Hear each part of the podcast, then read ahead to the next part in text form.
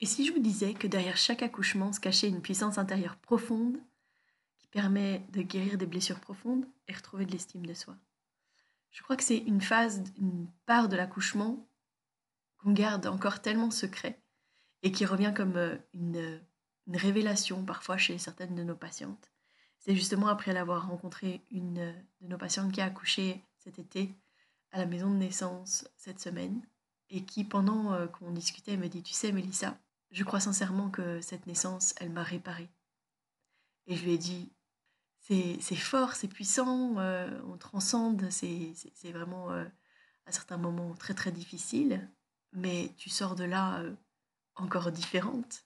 Aujourd'hui, c'est ça que j'ai envie de vous partager. C'est à quel point l'accouchement, qui peut être vécu comme quelque chose de positif, de puissant, on parle d'empuissancement, peut aider justement à, à guérir certains traumas, à passer certaines étapes.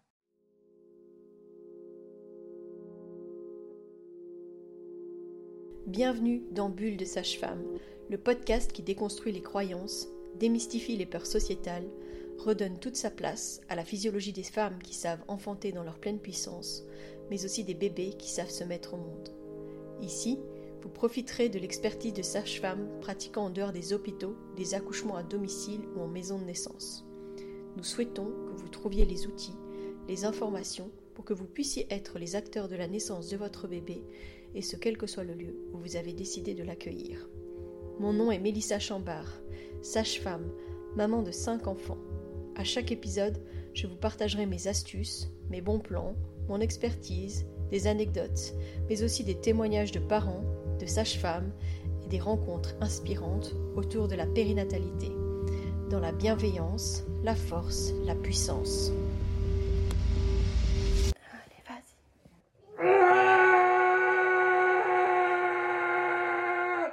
Aujourd'hui, j'aborde avec vous un sujet puissant puisque j'explore le pouvoir libérateur d'un accouchement ben, vécu dans sa pleine puissance parce que ce que je veux que vous compreniez aujourd'hui, c'est à quel point l'expérience de la naissance peut transcender les traumas et nourrir la confiance en soi. C'est vraiment à quel point ça peut venir changer la donne, remettre les, éléments à leur bonne place.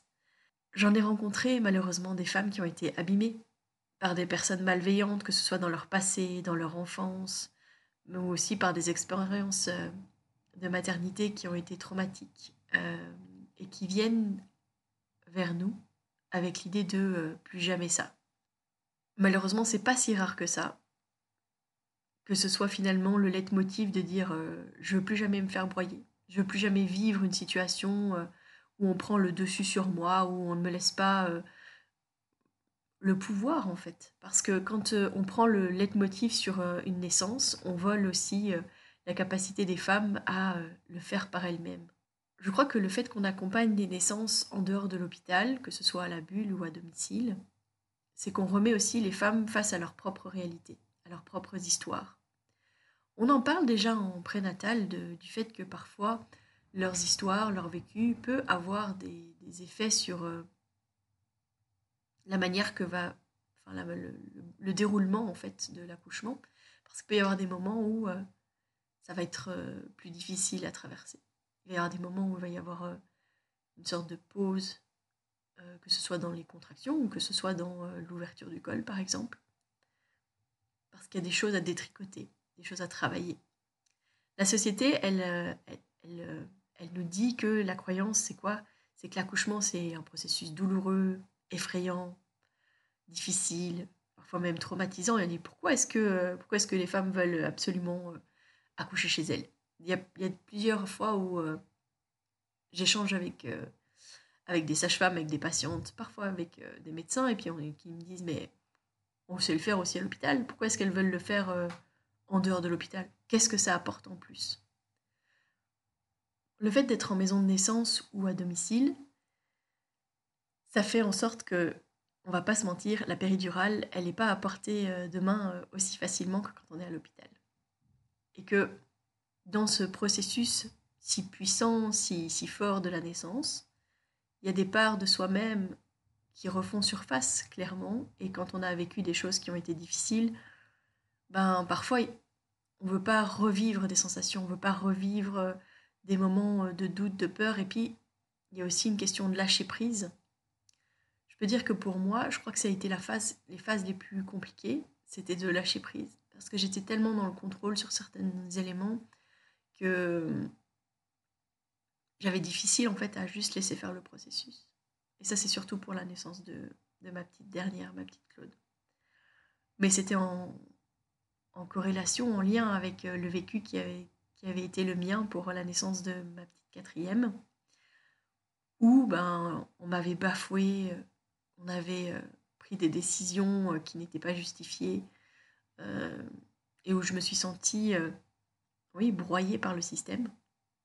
Et si c'est vrai que la naissance peut être réparatrice, peut empuissancer, peut en tout cas euh, redonner confiance en soi. C'est vrai aussi qu'une expérience négative peut aller réveiller des traumas. Je crois que moi j'avais j'avais euh, naïvement pensé que toutes ces histoires, tout ce que j'avais pu vivre était enterré bien profondément et que pour moi c'était ok, c'était dans le passé, que j'avais plus besoin d'aller raviver tout ça. Et finalement, c'était la première fois que je vivais une naissance euh, traumatisante. J'avais eu la chance d'être préservée jusqu'à présent, d'avoir euh, eu les bonnes personnes au bon moment auprès de moi, euh, même dans les moments où j'ai accouché à l'hôpital, parce que je le dis toujours, on peut avoir de belles naissances à l'hôpital. J'avais vraiment eu la chance de vivre des expériences positives pour mon fils Michel, où c'était mon premier bébé, mais où notre sage-femme avait pu nous accompagner à l'hôpital. Ça m'avait beaucoup aidé et, euh, et j'avais trouvé euh, un soutien énorme auprès de mon amoureux. Pour ma deuxième, euh, elle est née à l'hôpital parce qu'elle était en siège, alors que le projet initial c'était d'accoucher à la maison. Et j'ai changé tous nos plans, tout notre suivi, j'ai changé d'hôpital, j'ai même changé de région en fait. J'ai changé de gynécologue, etc. pour être sûre d'avoir la naissance respectée que je voulais malgré le fait que mon bébé était en siège. Et c'était une très belle naissance. Je me souviens euh, à quel point, euh, sur le moment, je me suis dit Oh, je me souvenais pas que ça faisait aussi mal. Mais je me souviens aussi que c'était quelque chose de très positif et que j'étais fière en fait d'avoir mené cette naissance jusqu'au bout, d'autant plus que bah, ce qu'on me faisait miroiter, c'était une césarienne. Donc j'en étais, euh, j'en étais plus que fière. Ma troisième, pour moi, c'était le summum. Elle est née à la maison, dans la piscine avec mon mari, dans la piscine avec moi, mes enfants autour de nous. Euh, c'était euh, la naissance idyllique, vraiment. J'étais sur mon nuage, accueillir cet enfant euh, comme une fleur, comme je dis souvent, et elle porte très bien son prénom, notre petite Rose. C'était fort, c'était intense, mais c'était aussi doux. Je dirais que ces trois naissances, elles m'ont, elles m'ont rappelé que j'étais capable de le faire. Elles m'ont rappelé que j'avais les, les, les, capacités et que voilà, mais ça ne m'a pas. Euh, ça ne m'a pas ramené dans mon passé. Ça m'a juste dit euh, T'as fait les bons choix, t'as fait les bonnes choses. Avec les cartes qui étaient les tiennes à ce moment-là, et, euh, et, ça s'est bien passé. Et puis pour petite Catherine, alors là, c'était un début de travail à la maison, dans la confiance, finalement avec les mêmes personnes que ce qui s'était passé pour la naissance de Rose. J'avais même une amie en plus pour s'occuper des enfants, parce que cette fois, ils étaient quand même trois. Et puis, euh, tout, a, tout a dégringolé, en fait. C'est le pouvoir médical qui a pris le contrôle de ce qui s'est passé. C'est même euh, les hommes qui sont venus chez moi pour le transfert à l'hôpital, qui ont pris les décisions, qui ont mené à où est-ce que j'ai été ensuite. Et le choc post-traumatique dans lequel j'étais après la naissance de Catherine, c'était violent. Je me rappelle dire à notre sage-femme, euh, j'ai l'impression que je me suis fait violer. J'ai été broyée par le système. C'était des mots forts que j'utilisais et en même temps, bah, je lui disais c'est la réalité. J'ai l'impression de revivre des choses, je suis pas bien. Je... C'était compliqué. Et puis bah, du coup, euh, à la base, on avait toujours dit avec mon amoureux qu'on aurait quatre enfants. Et donc, quelques semaines après la naissance de Catherine, mon amoureux il me dit bon bah, qu'est-ce qu'on fait? Je vais prendre rendez-vous pour ma vasectomie là?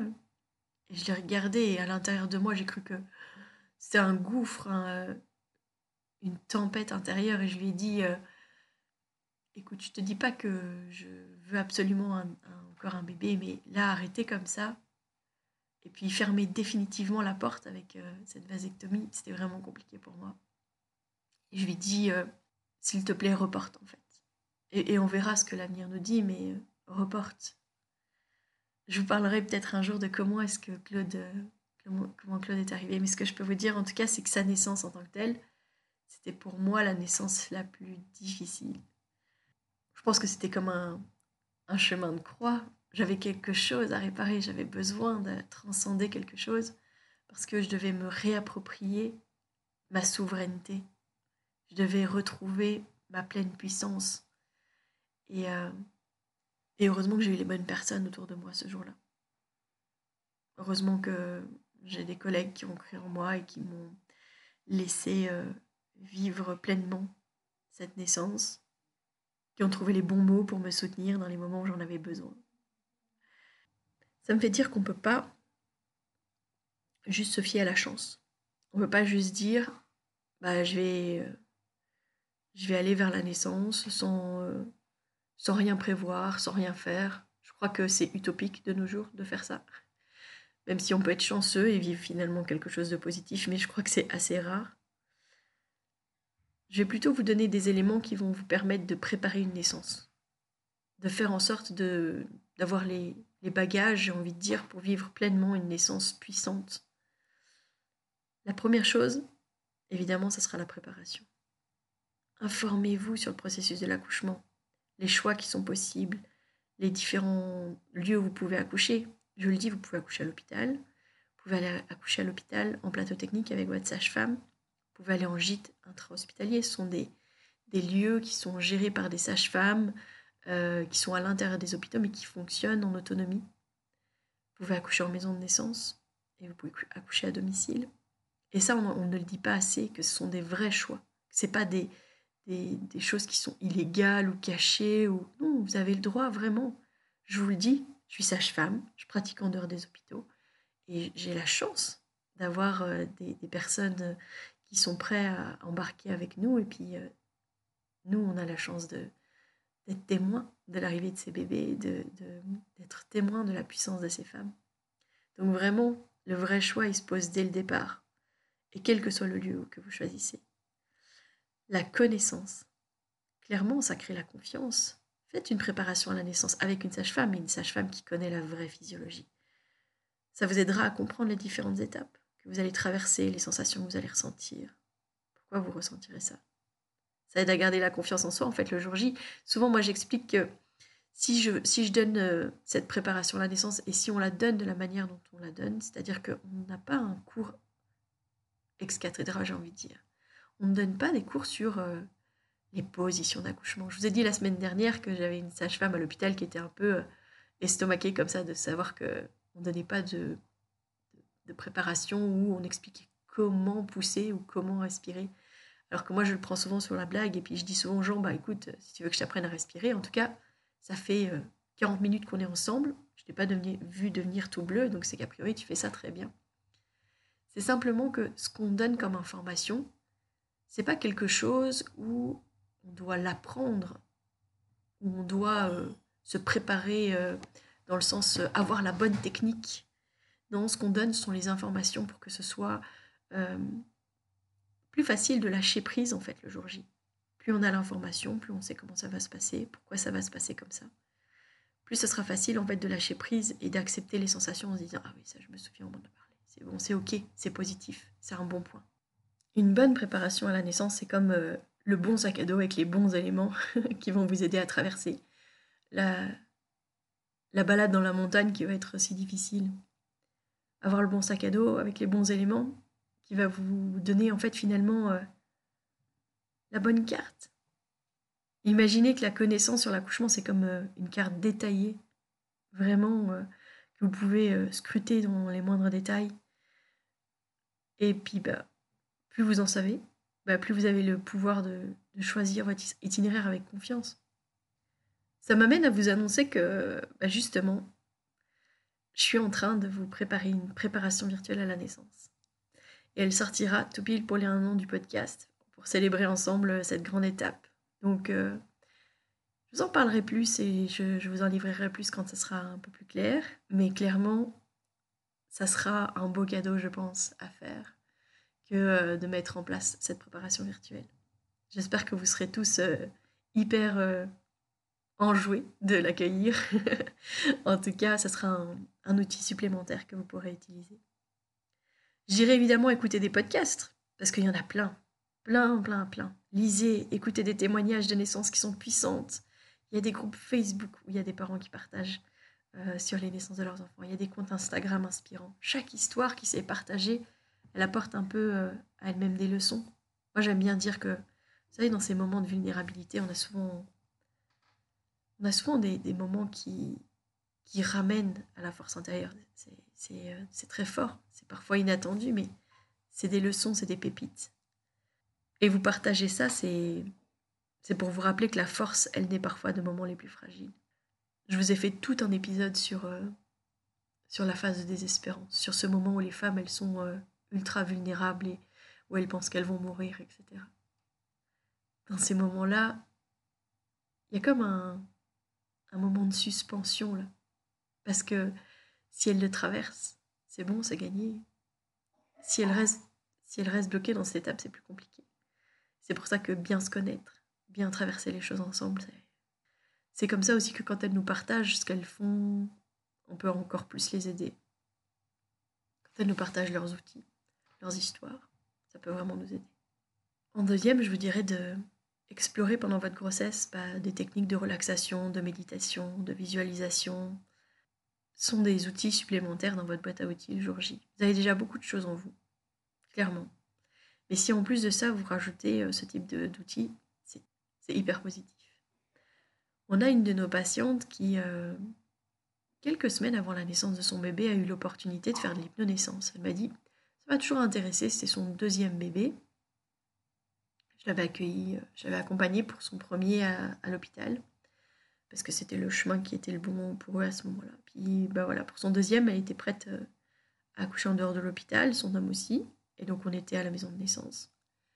Et, euh, quelques semaines avant la naissance de son bébé, je me souviens, elle m'a dit, bah, en fait j'ai l'opportunité de faire de l'hypnonaissance. Alors euh, c'était en période Covid, donc euh, elle faisait ça en visio avec, avec d'autres gens, etc. Et je me souviens à quel point pendant cette naissance, je l'ai trouvée sereine, vraiment je pense qu'elle se visualisait dans certains lieux, etc. Mais elle m'a elle m'a époustouflée en fait, dans le sens où je ne l'ai pas vue travailler. Je me souviens que on était dans la cuisine avec, euh, avec euh, bah, elle, son homme, Mélanie.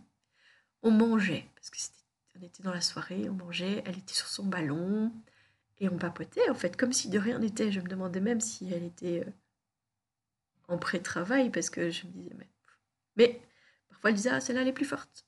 Et elle bougeait euh, en même temps sur son ballon, c'était assez. Puis je me souviens qu'on dit bon allez, on va, on va ranger tout ça. Je plus, je pense que j'ai dit bon on va écouter ton bébé. Et qu'elle a été dans la salle de bain, dans mes souvenirs, un petit pipi. Moi je pousse toujours un peu les femmes à rester un peu sur la, toilette pendant quelques contractions. Et elle se relève, elle s'essuie, et là elle me dit c'est bon, je suis à dilatation complète. Euh, je crois que dans ma tête, ça a fait un petit bon, je dis ah ok, d'accord. Elle est, euh, elle a marché, elle est rentrée dans la chambre, elle est allée dans la piscine, elle a eu des contractions plus fortes et elle a commencé à avoir le réflexe d'expulsion. Incroyable, vraiment incroyable. Donc c'est un outil qu'elle n'avait pas du tout dans sa boîte à outils avant, quelques semaines avant la naissance de son bébé mais qu'elle s'était tellement euh, plongée dedans, en tout cas, que ça l'avait vraiment, vraiment aidée. Je vous ai aussi déjà parlé de cette patiente qui m'avait dit euh, qu'elle visualisait euh, la forêt dans laquelle elle irait accoucher et qu'elle savait exactement vers quel arbre elle allait chercher son bébé. Et quand je vous dis que, bah, du coup, de nous partager les, les, outils que vous utilisez peuvent nous aider, bah, là, clairement, ça m'a aidé à, quand j'ai vu qu'elle perdait pied, qu'elle n'y arrivait pas, qu'elle cherchait à pousser alors que c'était pas encore le bon moment, je me souviens m'être dit euh, qu'est-ce que je peux faire, qu'est-ce que je peux faire, qu'est-ce que je peux faire? Et puis je me suis approchée d'elle, j'ai pris ses mains et je lui ai dit allez, maintenant on va aller se balader dans ta forêt, tu vas me ramener vers ton arbre pour aller chercher ton bébé, mais d'abord on va aller se balader. ça m'a aidé en fait. Ça m'a aidé à, pouvoir la, soutenir dans ce qu'elle était en train de traverser. Ça m'amène à mon troisième élément. Je dirais d'être vraiment entouré de personnes positives. Des personnes motivées par votre projet et qui y croient à 200%. Parce que quand vous allez douter, vous aurez besoin qu'on y croit pour vous. Vous savez, dans cette fameuse phase de désespérance, vous avez besoin que ce soit les bonnes personnes qui aient les bons mots pour vous ramener, pour vous dire Et oui, tu vas le faire. Tu y arrives là, c'est fort, c'est intense, mais c'est normal. Choisir les bonnes personnes, c'est comme euh, choisir euh, bah, à nouveau hein, l'équipe euh, de montagne où chacun aura son rôle spécifique pour vous aider à atteindre le sommet. Et puis vous soutenir dans les moments difficiles. Il faut également que cette personne, soit en capacité d'offrir un soutien émotionnel de qualité. Et donc, moi je le rappelle souvent hein, en prénatal, mais les compagnons, les compagnes, les personnes qui vont accompagner, parce qu'on a encore une naissance où c'était une maman ou une sœur qui était présente là ce week-end. C'est hyper important aussi de prendre soin de son sommeil et de sa santé avant pour être vraiment présent le jour J. Le quatrième point, ça sera de communiquer ouvertement avec les professionnels de la santé où que soit le lieu en fait où vous allez accoucher. Si nous on utilise certains outils pour que les personnes puissent nous donner des informations sur euh, ce qu'elles ont pu vivre dans le passé, ça peut pas si vous le partagez pas, si vous expliquez pas ce que vous avez potentiellement traversé comme trauma, on peut pas le deviner. Oui, moi je pars malheureusement du principe que je pense que beaucoup de femmes ont à un moment ou un autre vécu euh, des traumas, des attouchements, euh, voire des abus, ce qui est triste à dire mais qui est une réalité je crois qu'on n'y pense pas toujours non plus euh, dans les, dans les structures hospitalières. Je me souviens parler de ça pendant les formations que je donnais aux sages-femmes où je disais, mais dites-vous que quand vous mettez le doigt dans, vos doigts dans les vagins des femmes, c'est pas bénin. Vous avez une chance sur cinq pour que cette femme, elle ait eu des traumatismes de ce côté-là. Que quelqu'un ait été intrusif dans leur intimité et que le fait que vous le fassiez, c'est pas juste normal. Donc, Communiquez clairement. Exprimez vos préférences. Et pour ça, ben, écrivez un projet de naissance. Parce que vous ne savez pas sur qui vous allez tomber ce jour-là. Et elles non plus, en fait. C'est-à-dire qu'elles, elles sont de garde et elles accueillent qui arrive. Mais elles n'ont pas l'opportunité de vous connaître. Donc, dans votre projet de naissance, racontez, dites. Partagez bien plus que euh, je ne souhaite pas l'épidiotomie, au maximum, je souhaite accoucher sans péridurale. Oui, ça c'est important, mais partagez tout le reste aussi. Et puis, dites à quel point vous voulez être impliqué dans les décisions autant que possible qui seront prises. Pour que justement vous ne viviez pas les choses comme, euh, comme des décisions qui vous auront été imposées sans que vous ayez votre mot à dire. Si vous êtes impliqué dans tout le processus, ce sera beaucoup plus facile. En cinquième point, je dirais créer un environnement apaisant. Créer une ambiance relaxante avec de la musique, des lumières tamisées, diffuser des odeurs qui vous apaisent, ou d'autres éléments qui favorisent la détente. Vous pouvez peut-être emmener votre diffuseur d'huile essentielle. Vous pouvez peut-être emmener euh, votre doudou, si vous en avez un. Pour emmener une photo de votre famille. Vous pouvez vraiment emmener des éléments qui vont vous faire du bien. Rappelez-vous que, par contre, en milieu hospitalier, vous ne pouvez pas avoir de bougies, hein, parce qu'il y a de l'oxygène dans les chambres. Mais par contre, vous pouvez emmener des fausses bougies. Il y en a des, vraiment réalistes de nos jours qui donnent vraiment le change. Donc euh, ça peut être des éléments qui peuvent être amenés. En tout cas, amener tout ce qui vous fait du bien, qui vous fait emmener un petit peu de votre confort, un peu de votre, euh, votre univers, des choses qui vous font du bien avec vous, et où que vous soyez. C'est-à-dire que si c'est chez vous, bah, ça c'est plus facile évidemment. vous pouvez avoir créé un hôtel ou euh, un lieu où vous déposez euh, des choses qui vous font du bien, où vous savez que vous viendrez vous ressourcer près de cet endroit euh, pendant votre travail. Si c'est à la maison de naissance, nous, on vous encourage à créer votre hôtel, euh, votre lieu de connexion, etc., si jamais vous en avez besoin. Et si c'est à l'hôpital, faites-le, apportez ce qui vous fait du bien. En sixième, ben, je vous dirais évidemment bouger, changer de position, explorer les différentes positions pendant le travail, marcher, utiliser le ballon, la mobilité, c'est une des clés ultra importantes de la naissance. Ça va vous aider aussi à soulager euh, les sensations de ne pas rester statique et certainement pas allongé dans votre lit. En septième, je vous dirais respirer. Et non pas avec une technique particulière, mais respirer pendant les contractions. Évitez d'hyperventiler pour pas vous dissiper, pour pas vous perdre avoir la tête qui tourne, pour pas trembler de partout, parce que quand on fait ça, évidemment, on n'aide pas du tout notre corps. Prenez de grandes respirations profondes après la contraction. Et en fait, même quand elle commence à descendre, vous savez, euh, pas attendre de ne plus avoir de sensation pour être dans la détente, mais dès le moment où elle commence à redescendre. Relâchez, respirez, réoxygénez-vous et oxygénez votre bébé. Ça, c'est hyper important. Ça m'amène aussi à vous dire de profiter, profiter des pauses entre les contractions. C'est là qu'on sécrète les hormones qui vont le plus aider à traverser. Donc vraiment, cherchez le repos, déposez-vous, reposez-vous. Très important. En huitième point, je vous dirais, écoutez votre corps. Suivez vos instincts. Faites confiance à votre capacité à donner naissance. Franchement, j'en ai vu des femmes enfanter et je peux vous dire qu'elles prennent des positions parfois qui peuvent paraître euh, saugrenues par rapport à tous nos, livres euh, sages de sage-femme. Mais la réalité, c'est qu'elles prennent des positions naturellement qui vont aider leur bébé. En neuvième, je dirais, et des encouragements positifs. Pendant votre grossesse, créez des mantras. Si vous en avez l'occasion de vivre une blessing way, mais je vous ferai sûrement prochainement un épisode sur le sujet. Demandez aux femmes qui sont présentes de vous écrire des mantras, de vous faire des cartes à suspendre, entourez-vous de symboliques qui vous relieront à elles le jour J. Faites des coloriages, très chouettes coloriages de Gaël qui s'appellent Puissante Naissance, qui sont vraiment euh, des, pépites et qui permettent déjà de, de se plonger dans la naissance. Et rappelez-vous, chaque expérience est unique. Et pas tous ces conseils, c'est juste des suggestions. Hein. Choisissez ce qui résonne le mieux en vous et qui s'aligne avec vos valeurs. Ça, c'est vraiment hyper important. Donc oui, tous ces outils pour vous rappeler que vivre une naissance puissante, un enfantement dans sa pleine puissance, euh, dans le respect, comme on dit, euh, accueillir en douceur les adultes de demain. C'est pas si doux que ça une naissance, mais dans la douceur, dans le terme, dans le respect, dans je veux vivre les choses sereinement, ne pas être euh, dans la bataille, juste accueillir, laisser venir, me laisser transcender parfois par les sensations très intenses. Mais faut défier cette idée préconçue que l'accouchement c'est quelque chose d'insupportable, qui va nécessiter d'être euh, avec une anesthésie. Oui, la péridurale, elle peut sauver des situations. Mais c'est pas l'outil suprême. On peut choisir comment est-ce qu'on veut le traverser. Et puis finalement, on peut en plus en ressortir avec quelque chose de tellement fort, de tellement puissant. Les sensations, fortes qu'on peut avoir pendant les naissances, c'est un peu aussi comme une porte vers la pleine conscience, vers des connexions profondes. Souvent, cette peur, cette croyance, elle repose sur la peur de l'inconnu.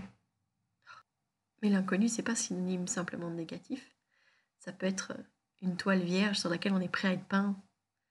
On est prêt à peindre avec euh, toutes les couleurs de votre force intérieure, votre capacité à surmonter accueillir chaque contraction comme une vague, et puis à vous amener jusqu'à l'accueil de votre bébé. Vous savez, finalement, la société, c'est comme si elle nous montrait une toile, mais avec toute une partie cachée.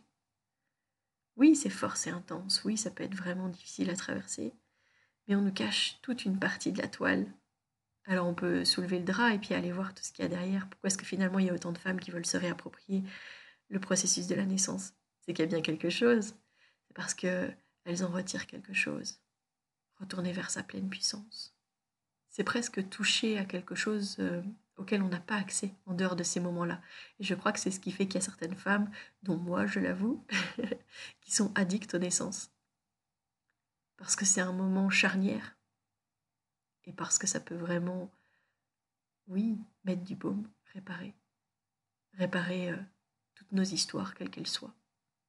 Oui, des abus, des pertes de confiance en soi, des histoires de grossesse arrêtées, où on avait l'impression que notre corps n'était pas capable, qu'il nous avait lâchés, ou des histoires de naissance traumatique, où on se dit euh, je n'étais pas capable de le faire. Si on m'avait pas aidé, j'aurais pas su le faire. C'est tout ça que ça vient réparer. Une grossesse, c'est un peu, euh, c'est violent, une thérapie sauvage. Ça vient ramener en fait euh, des choses à la surface. Parfois, ça va être dans son histoire familiale, ça va être dans les liens avec euh, ses proches, surtout un premier bébé. Hein, ma position dans la fratrie, vis-à-vis de mes parents. Ça peut être chamboulant, mais ça peut être aussi un moment charnière qui peut vous aider à vous dire que vous êtes vous maître de votre vie en fait. Et un enfantement dans sa pleine puissance, c'est vraiment un rituel de passage. Ça peut nous aider à renaître différemment. D'où l'idée que l'accouchement, l'enfantement peut vraiment aller réparer des choses et vous remettre euh, d'aplomb, j'ai envie de dire. En tout cas, de vous rappeler qui vous êtes, que vous avez été capable de le faire. Il y a ces, ces semaines qui suivent les naissances où les femmes, elles sont comme transformées. Et en fait, euh, moi, je le rappelle souvent aussi. Je dis que si la société, elle remettait vraiment à sa juste place l'enfantement, la naissance, la place des femmes, on arrêterait de nous dire qu'on est le sexe faible. Voilà. J'espère que cet épisode vous a plu. Donc, euh, je vous invite euh, effectivement à suivre un peu euh, les aventures de ce podcast parce qu'il y a tellement de choses qui s'en viennent entre des sponsors qui ont choisi de faire confiance à Bulle de Sage-Femme et que je vais aller rencontrer dans les semaines qui arrivent. Et donc de nouveaux contenus qui vont se mettre en place, de nouveaux formats, de nouvelles manières de travailler. J'espère que vous serez aussi enthousiaste que moi. Et puis bah, cette préparation à la naissance dont je vous ai parlé, qui s'en vient et qui sera prête pour les un an du podcast. Donc, abonnez-vous. Allez sur la page Instagram Bulle de Sage-Femme Podcast. Abonnez-vous pour suivre les informations. C'est là que je vous partagerai aussi pas mal de liens. Et puis bah, mes périples, parce qu'il y en a qui s'en viennent, justement. Si cet épisode vous a parlé, partagez-le, mettez-le en story, et puis euh, taguez-moi dessus. Vous pouvez taguer euh, le podcast euh, Bulle de Sage-Femme si vous êtes sur Instagram, avec plaisir, et je viendrai discuter avec vous, vraiment. Je vous donne rendez-vous la semaine prochaine. D'ici là, portez-vous bien. Si vous souhaitez échanger à propos des différents sujets abordés dans ce podcast, vous pouvez interagir sur les posts dédiés à chaque épisode sur nos réseaux sociaux Facebook et Instagram. Vous pouvez également me joindre par email à melissa avec un y, avec un d, gmail.com. Je serai également ravie de collaborer avec vous, que ce soit pour un témoignage, une rencontre ou pour savoir quel sujet vous intéresserait à l'avenir. Je vous invite à vous abonner pour ne rien louper des prochains épisodes, mettre des étoiles, des commentaires et surtout à partager pour faire rayonner, voyager ce podcast, pour démystifier l'accouchement en dehors de l'hôpital, parler de ses suivis, de ses naissances et continuer à accueillir en douceur